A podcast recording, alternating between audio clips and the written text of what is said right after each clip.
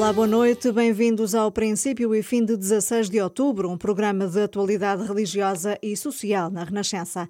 Por que é que um padre não pode estar nos palcos? É a pergunta de Vitor Silva, 41 anos, ordenou-se sacerdote há 14 e foi ainda no seminário que descobriu o gosto pela música. O padre do rock, como muitos lhe chamam, acaba de lançar um novo álbum e o videoclipe Promessas e prepara-se para uma turnê de concertos a partir de janeiro. Hoje vamos ouvir a sua música e saber como concilia estas duas paixões. Vamos ainda falar de um CD sobre a vida de São Francisco de Assis e do espetáculo Entre o Céu e a Terra um musical sobre as aparições e a mensagem de Fátima. Amanhã é o Dia Internacional pela Erradicação da Pobreza e Henrique Pinto, da Associação Impossible, quer pôr os portugueses a pensar sobre o que chama a pobreza do sem-tempo. É padre e é músico e acaba de lançar um novo álbum e o videoclipe Promessas. Vitor Silva tem 41 anos, foi ordenado sacerdote há 14. Para o Coen Lamego dá aulas de religião e moral em Castro Daires e tem entre os alunos muitos dos seus fãs. Despertou para a música, já estava no seminário e este é o segundo trabalho discográfico. O primeiro, Palavras, saiu em 2009 e duas das músicas fizeram parte da banda sonora de uma telenovela, o que ajudou a divulgar ainda mais o seu trabalho.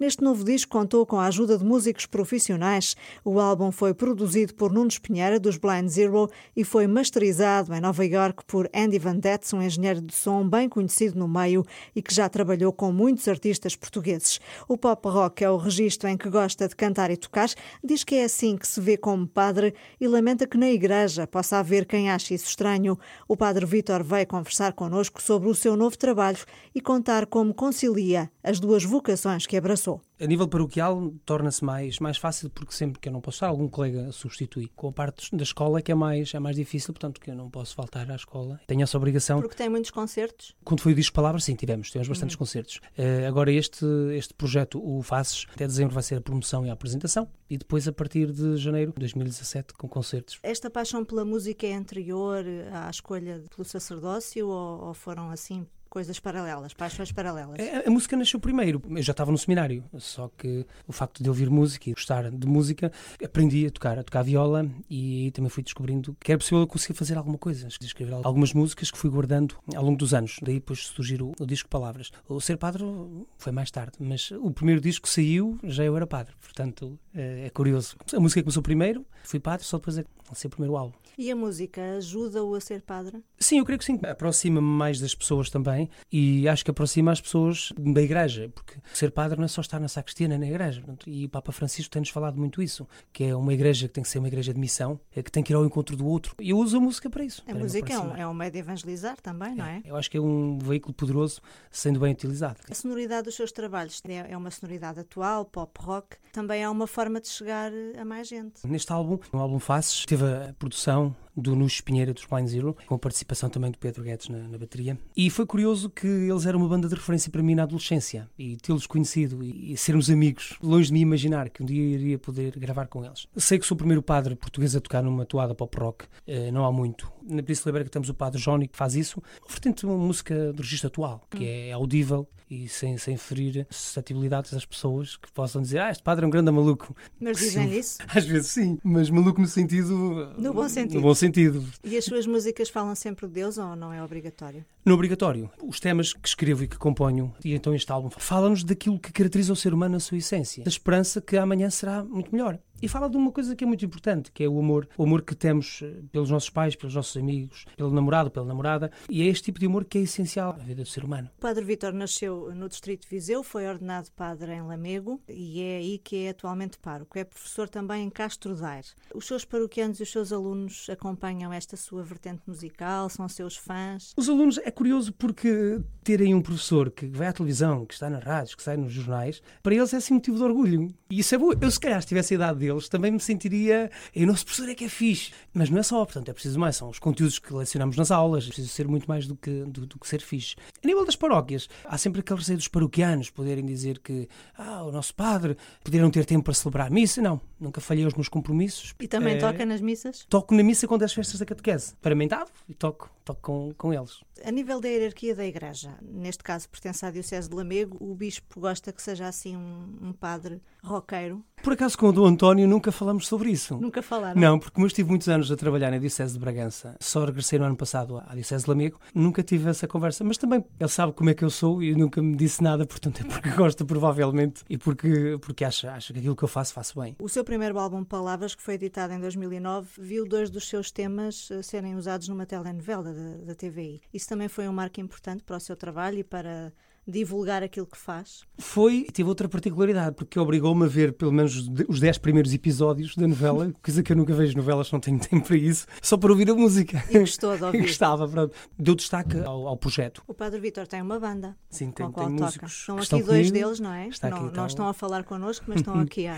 a Zé Pedro e o André Diamantino, o André é o baterista e o Zé Pedro o baixista, e falta o Vitor Ló, que, que, é o guitarrista. Mas além de serem, serem músicos profissionais e, e grandes músicos, há algo que nos une muito mais que a música, é a amizade, que somos todos uhum. amigos uns dos outros, há muita cumplicidade entre nós. A banda ensaia Sim. com frequência? Sim, nós ensaiamos, estamos a preparar já o, o novo espetáculo para 2017, da Tour Faces, portanto, e a gente vai se encontrando. Portanto, o disco está a ser lançado agora e depois haverá uma série de, de concertos, não é? A partir de janeiro. Sim, nas plataformas digitais através do Spotify e do iTunes, já podem fazer o download. Também podem descobrir através da minha página oficial do Facebook, facebook.com.br música Padre Vitor, e lá encontrarão todas as novidades sempre. E a partir de, de janeiro sairá também o segundo videoclipe do álbum, juntamente com o disco em formato físico. Portanto, agora saiu nas plataformas digitais. Tudo o que pudermos usar a nível digital hoje, que é a era do digital, usamos. É a canal... melhor forma de se comunicar, não é? De chegar mais rápido, pelo menos. Sim, através do Facebook, através do YouTube, através do Twitter, através da página oficial, que é padrevitor.pt. É muito fácil, através de tudo isso, chegarmos às pessoas hoje. Porquê é que é importante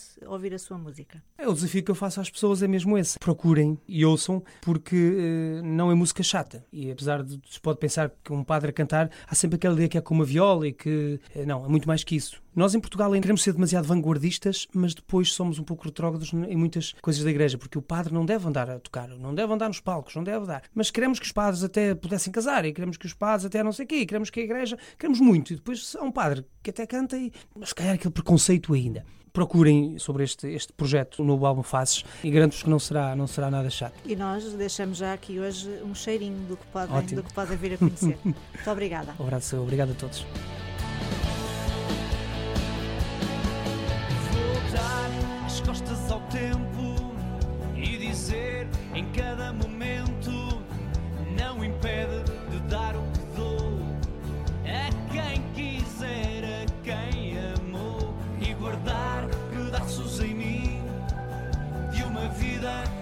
foi assim como quis, como lutei. Já não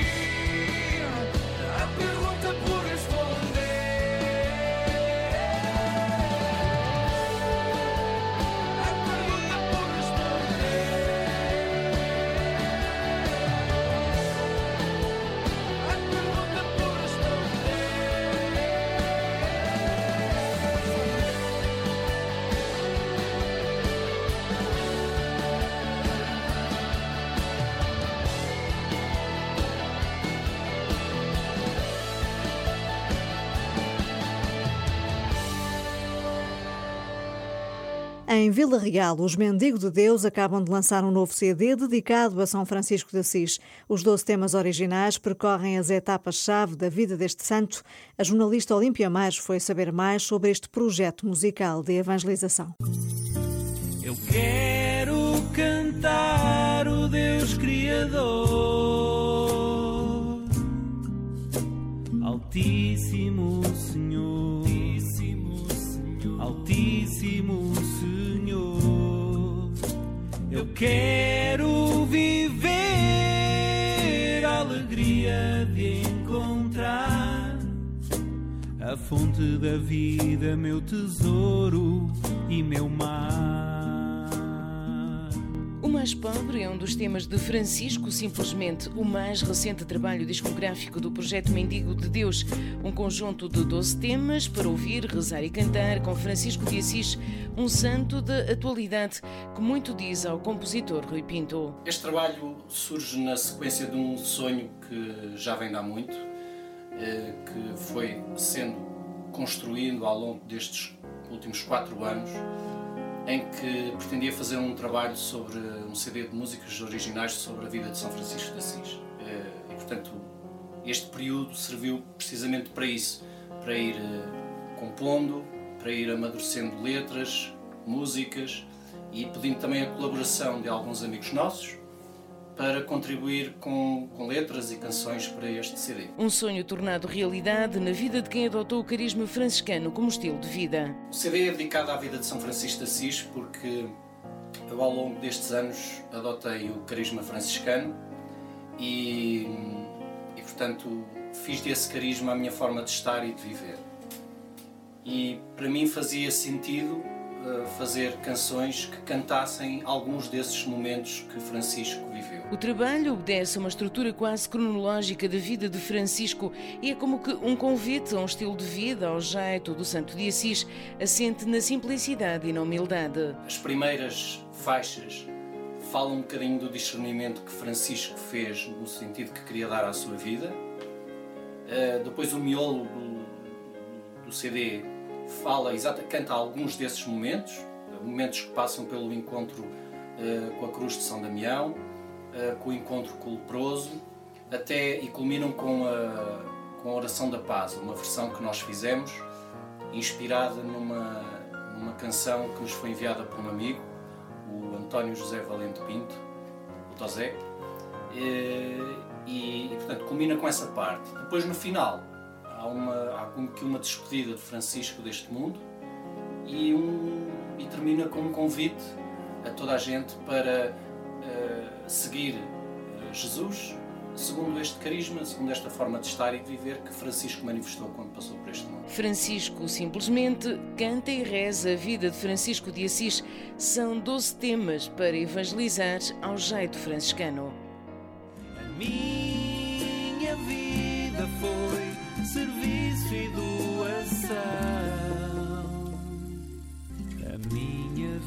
Vida será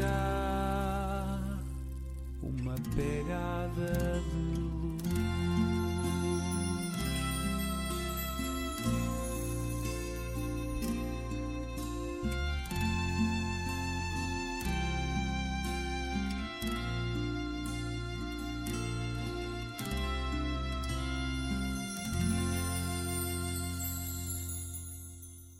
Em Fátima, na semana da última peregrinação aniversária do ano, estreou o musical Entre o Céu e a Terra, um espetáculo para crentes e não crentes, com um olhar contemporâneo sobre as aparições e a mensagem de Fátima e que é uma homenagem a todos os peregrinos. Com a entrada gratuita, o musical teve este domingo uma sessão extra, tal foi a procura do público. A jornalista Paula Costa Dias esteve na estreia.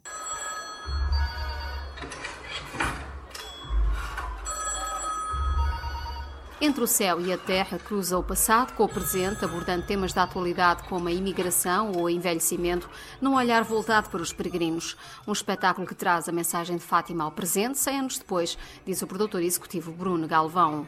Passaram 100 anos desde as aparições e muita coisa se transformou e Fátima ainda é um tema muito presente. E foi eh, trazer esse tema presente, estes valores, esta mensagem de Fátima para os dias de hoje, eh, para trazer para o palco esta mensagem, que é uma mensagem ainda dos dias de hoje, uma mensagem de fé, uma mensagem de oração, de paz, de solidariedade e tentamos criar um espetáculo contemporâneo, um espetáculo atual, com uma linguagem atual. Nós temos uma abordagem musical que passa desde o heavy metal até a música clássica, terminamos com uma Ave Maria. Para o reitor do Santuário de Fátima, que nesta quinta-feira viu pela primeira vez o espetáculo, este vai ao encontro do que se pretendia. Este musical tem o grande mérito de unir quadros que eu diria, da vida contemporânea, quadros que mostram as dificuldades, os desafios, as situações em que tantas vezes nos vemos envolvidos, sempre num horizonte de esperança. Tal como o padre Carlos Cabecinhas, também o cardeal patriarca gostou do que viu, Dom Manuel Clemente considerou a encenação muito interessante. Pega muito criativamente e muito sugestivamente no tema de Fátima. Nem sempre é fácil pegarmos um tema que já está tão tratado, 100 anos de tratamento, digamos, e com uma mensagem muito forte e traduzi-lo uh, por, por, cena, por palavras, por, por, música, numa linguagem tão, tão atual. O espetáculo foi apresentado pela Elenco Produções e integra 19 atores, cantores e bailarinos, além de uma orquestra ao vivo, e utiliza recursos tecnológicos associados ao desenho de luz, som e sonoplastia.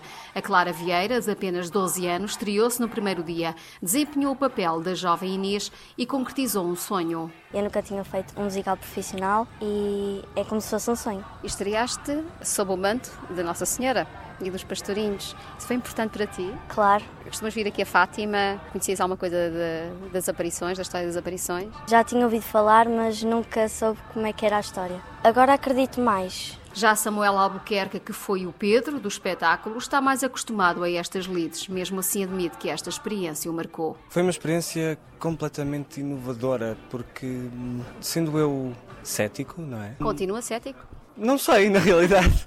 É muito hum, especial a energia deste espaço, a energia da fé das pessoas e a energia de um conjunto de pessoas que se juntaram para ver alguma coisa, para sentir alguma coisa.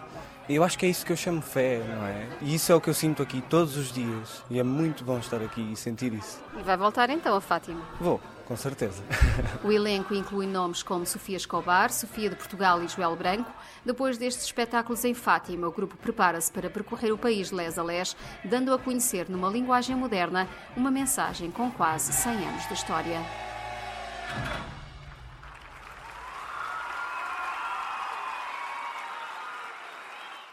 Reportagem de Paula Costa Dias. O Dia Internacional pela Erradicação da Pobreza vai ser assinalado amanhã com uma iniciativa que é uma provocação. Vai falar-se da pobreza do sem tempo no Museu que é do Dinheiro.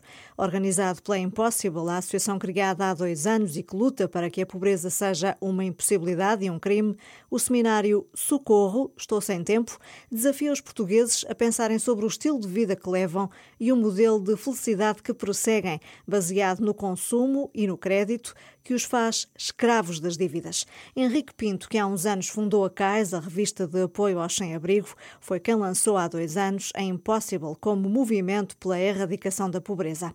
É um grande desafio pôr as pessoas a pensar sobre esta pobreza moderna dos sem-tempo? É um grande desafio. Nós queremos tornar ainda mais consciente na vida das pessoas aquilo a que chamamos a condição neoliberal de cada um de nós. Nós vivemos, infelizmente, vidas hipotecadas, endividados. É o país, a dívida soberana, são as dívidas que as famílias são obrigadas muitas vezes a contrair para pagarem faturas de bens essenciais, mas também há certamente endividamentos que resultam de errados padrões de felicidade. Viver exige de nós eh, um consumo mínimo. E nós eh, desgraçamos a vida, hipotecamos a vida à volta de um padrão que nos obriga a trabalhar noite e dia e lá está, que nos retira tempo presente e futuro porque nos tornamos depois, todos os dias, pagadores de dívidas. O frenesim, este stress, a que chamamos de stress do tempo e o tempo do stress, não fazemos outra coisa que sair de casa, trabalhar, quem ainda hoje tem a sorte de ter um trabalho. E, portanto, voltando à sua questão, é certamente uma provocação. Nós temos, de facto, uma certa noção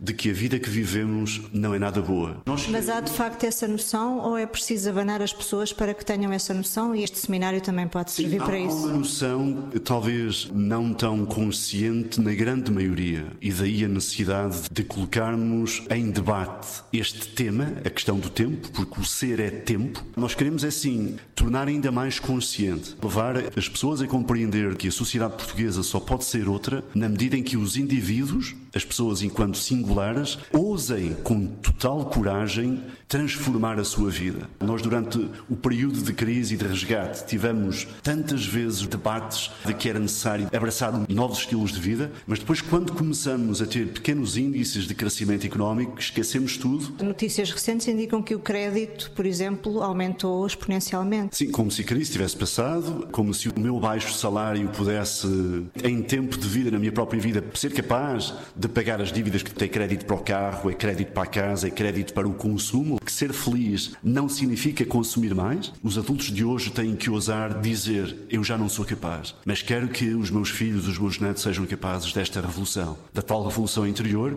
que só através dela será possível uma revolução mais global. E já agora, Ângela, permite-me só dizer, porque acho que é importante relativamente ao próprio seminário, quando não temos tempo presente e futuro, nós deixamos de ter imaginação. A imaginação é das melhores coisas que o ser humano tem. E quando deixamos de poder imaginar na física, na medicina, no social, na nossa vida de família, lá em casa, quando não temos tempo para nos imaginarmos diferentes e podermos recriar-nos diferentes, então não estamos condenados ao fracasso, a não viver, a sobreviver.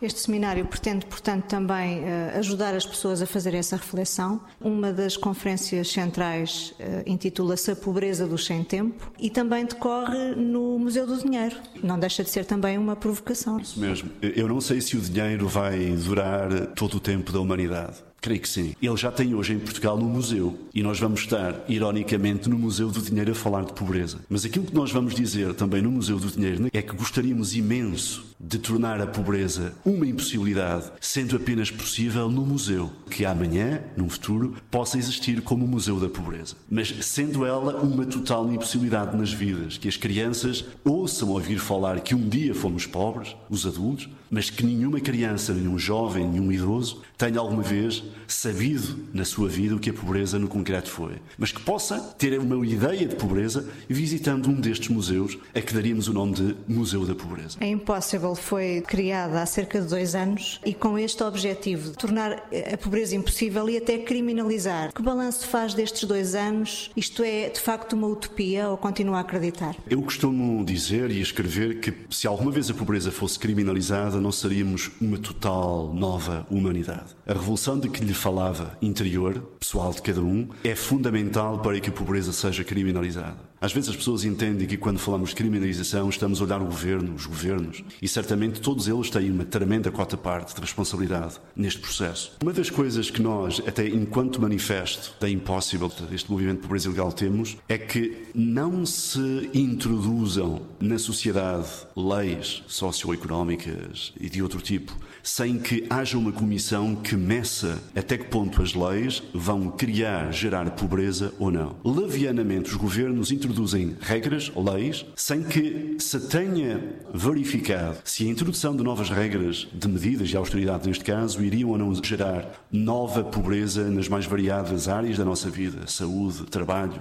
educação. Por isso é que eu digo, nós queremos muito criminalizar governos que, havendo anos de crescimento económico, nada fizeram pela diminuição da taxa de pobreza em Portugal. Mas nós queremos também atuar sobre as famílias e queremos também atuar nas escolas, na educação. A imagem do que aconteceu com a escravatura, e ainda que ela tenha sido declarada ilegal, criminalizada, nós continuamos a ter escravos, e nestes últimos tempos de crise Há novas formas de escravatura, diante da qual os governos fecham os olhos, e portanto isto é tremendamente perverso. A pobreza é escravatura. Nós temos uma Constituição portuguesa, temos leis, temos códigos internacionais. Não é por falta de legislação que nós hoje estamos mais pobres. O que, na nossa ótica, é uma carência brutal, perversa, é que nós olhamos sempre, cada ano, para os dados da pobreza com total desresponsabilidade e leviandade. Encolhemos os ombros. Mas também o que aqui advogamos não é mais subsídios. Aqui a grande questão também eh, que se coloca a Portugal é que tipo de país queremos ser. Lá está aí a exigência de ter tempo para pensarmos no país que queremos ser. E os políticos têm tempo para pensar não, no país que devemos ser? Os governos não têm sido outra coisa que governos reativos. Assim como as famílias e as pessoas. Nós reagimos ao dia a dia. Por isso eu há muito tempo que digo que Portugal não tem um projeto político. Há muitos anos. E não havendo projeto político, nós andaremos sempre